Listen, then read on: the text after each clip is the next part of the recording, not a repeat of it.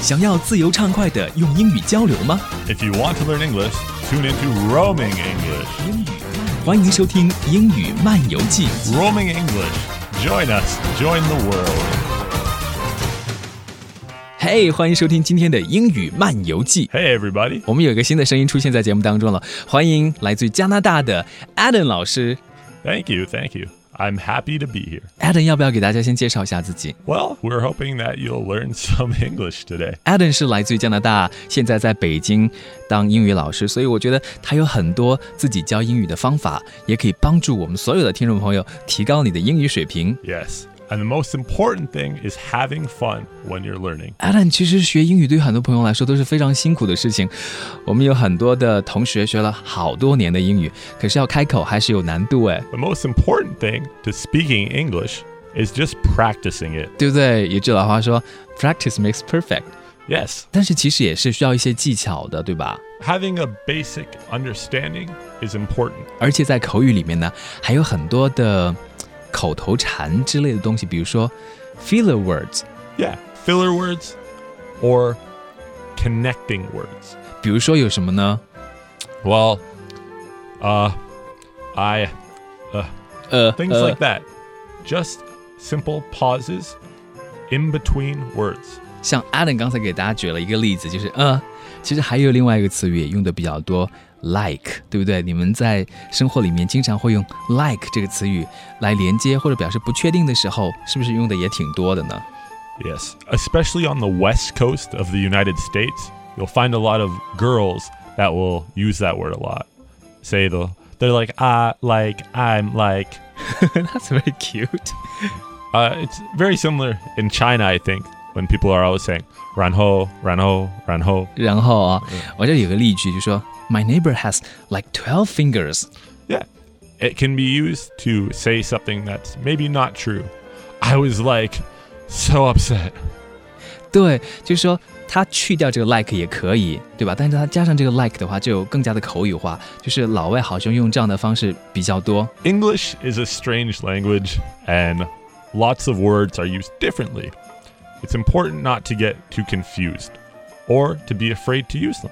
举个例子来说啊，比如说 Adam 现在很着急，他要找我借一百块钱，但是我没有钱要借给他。我在跟我朋友八卦 gossip 的时候，我就可以说 I was like no way。 Even better to use would be to say, I was like, whatever. 对，其实这种加了这样一个 like 之后，好像你的这个英语会更加的流利一些。 The ways we've just been using it is to describe maybe how you felt or how you wanted to act. So on the inside, so how I just used it, if you asked me to give you money, maybe I just said no to you. If I tell my friends after, I would say to them, I was like, whatever. I didn't say that. Just on the inside, I felt like that. OK，got、it，got it。而且 Adam，你知道，就是我们中国人在讲英语的时候，有的时候不会特别连贯，可能需要一点时间去想，对吧？这个时候你再加一个 like，其实给了你一些时间去思考你接下来要说什么。 Yeah, it's important.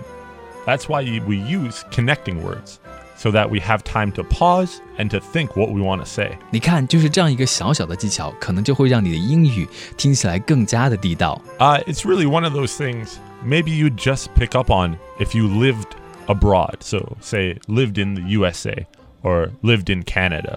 It's important to use these words so that you sound more natural. 你们加拿大人也会这样吗？Like like like， Ah, we have something special in Canada What's that I'll that? tell you now. we say A 字母 A B C 的 A 吗？ No, no. It's actually spelled E H. OK， Yeah. So, like that. If you want maybe someone to agree with you or you're stating a fact, you can say A. I'll give you an example. OK， Today, I went to the store, but I couldn't find what I was looking for, eh? So, I went to the cashier, eh? And I asked her if they had it. But, you know, eh, she just told me they didn't have it. 哇哦，Danny 刚才把这个录音又 replay 了一次，然后我才 get it。 Mm. Like I said, it's not something that you would pick up on unless you lived in Canada. 对，我们就是希望可以在节目当中教大家这样的一些东西。 Yeah. Every nation, every country has their own words that they use. So we'll try to teach you them. OK，希望你可以掌握住今天我们在节目当中教到的 filler word。 Yeah, so I hope this is useful for you, eh? 呃， 哎。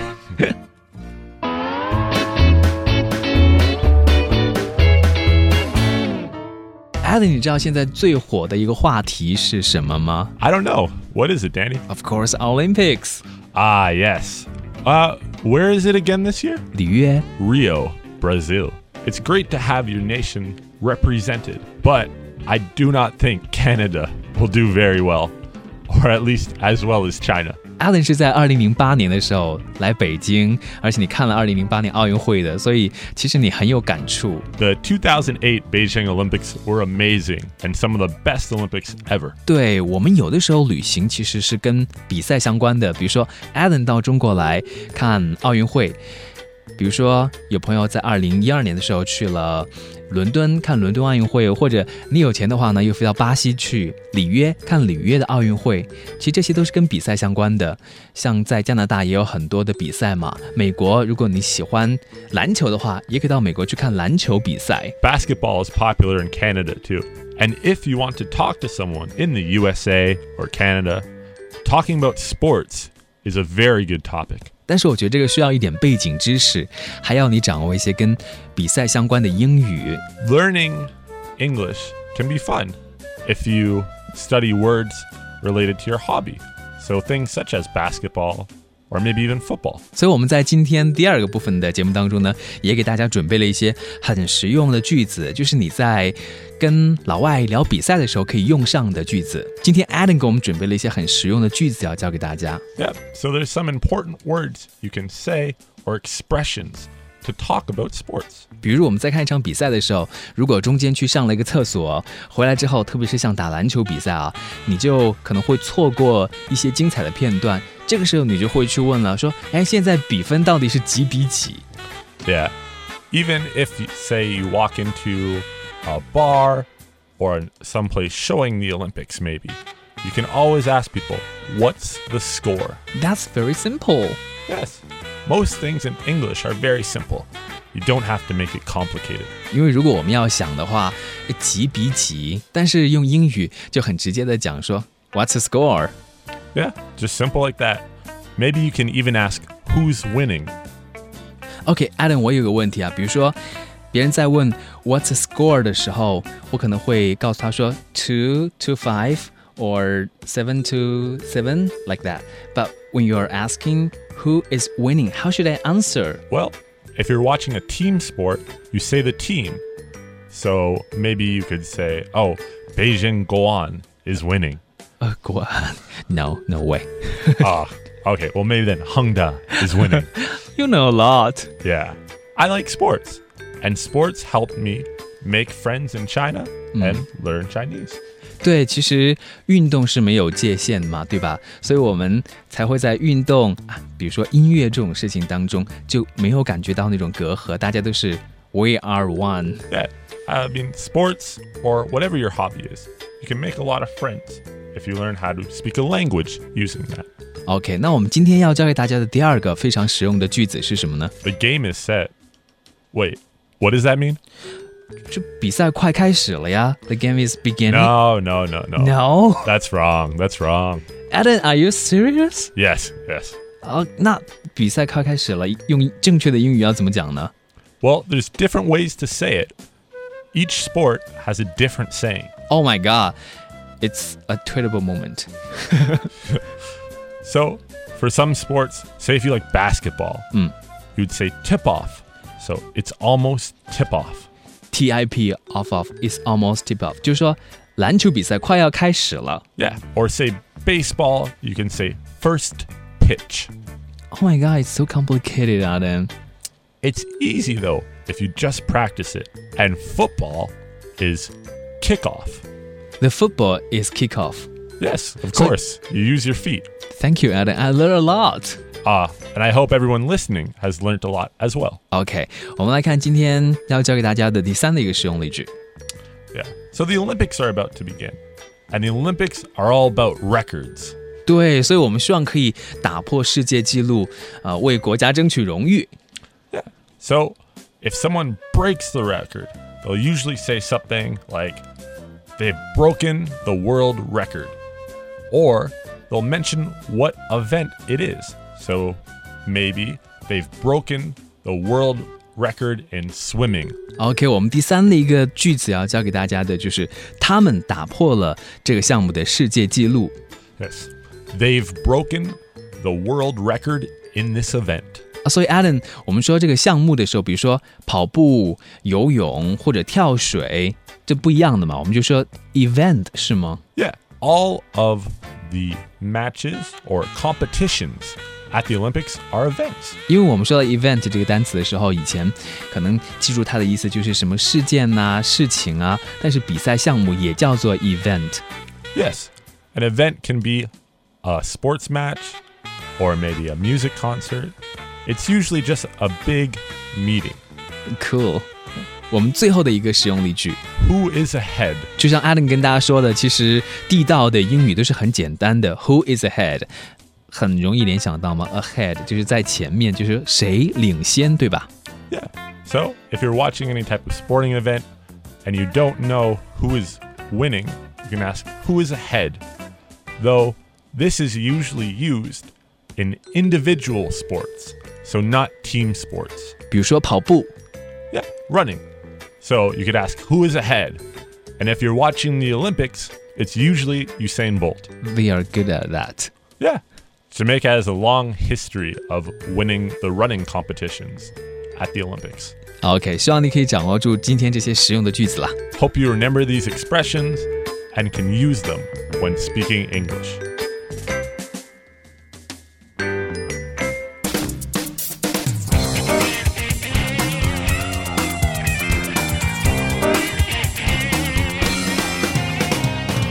Yes. 当然，关于比赛的英语其实有很多，我们在短短的节目时间里面没有办法完全教给大家。 So maybe you're at a match or you're watching with foreign friends. They might say some words that you don't understand. 对啊，怎么办呢 Well, we'll teach you now so you won't be scared. ？OK，我们最后还有一点时间来告诉大家一些延展的词汇，这个很有意思，choke。 Yes. Ah, I enjoy yelling this when I'm at some matches. How? Oh, you choked. You choked. Oh, that's not polite. It's not, but it's sports, so it's Oh, okay. So people are having fun. Yeah. choke 在这里是什么意思呢？因为我们可能看到 choke 的时候，就会想是啊噎住了啊这样子。 Yeah. It doesn't mean anyone is dying or needs your help. What it means is in the last few minutes of the match, someone had a chance to win it, but they didn't. So you say they choked. 作为观众，我们其实心跟着比赛一起在跳动，所以我们也很紧张，对不对 You can be nervous, but more likely you're probably angry because you wanted the team or the player to win. 对，所以这个词语啊，在这里不是什么噎住、哽住的意思，其实呢，它的意思是因为紧张而失灵了，或者乱了这个步伐这样的感觉 That's right, Danny. 呀。所以可以给我们大家一个句子吗？ He choked in the last minutes of the match. 就说他在比赛最后几分钟发挥失常。 Yeah. Adam 说，这个 choke 其实是非常非常地道的，就大家用的很多，you choke，you choke。 Yeah, maybe you'll hear fans at the match yell this at the player. In Canada or in the USA, we're not very friendly if someone loses the match in the last few minutes. We'll be very angry. 所以你就会听到全场在那边说 “you choke, you choke”，因为至少会有人输嘛，比赛就会有人输，所以你一定会听到这个词，对不对？ Yeah. Another thing you might hear is they'll start chanting the player's name. So if it's someone on the other team, they don't want them to win. Maybe they'll start chanting their name like Danny, Danny. Like this, Yeah, to distract the player and make them do something wrong. that's interesting. Yeah, it's a lot of fun to do at a match. You should try it. 再次感谢各位收听我们今天的英语漫游记，也谢谢 Adam 老师。 Thank you everyone for listening to Roaming English today. 我们下次节目再会，拜拜。 Bye bye.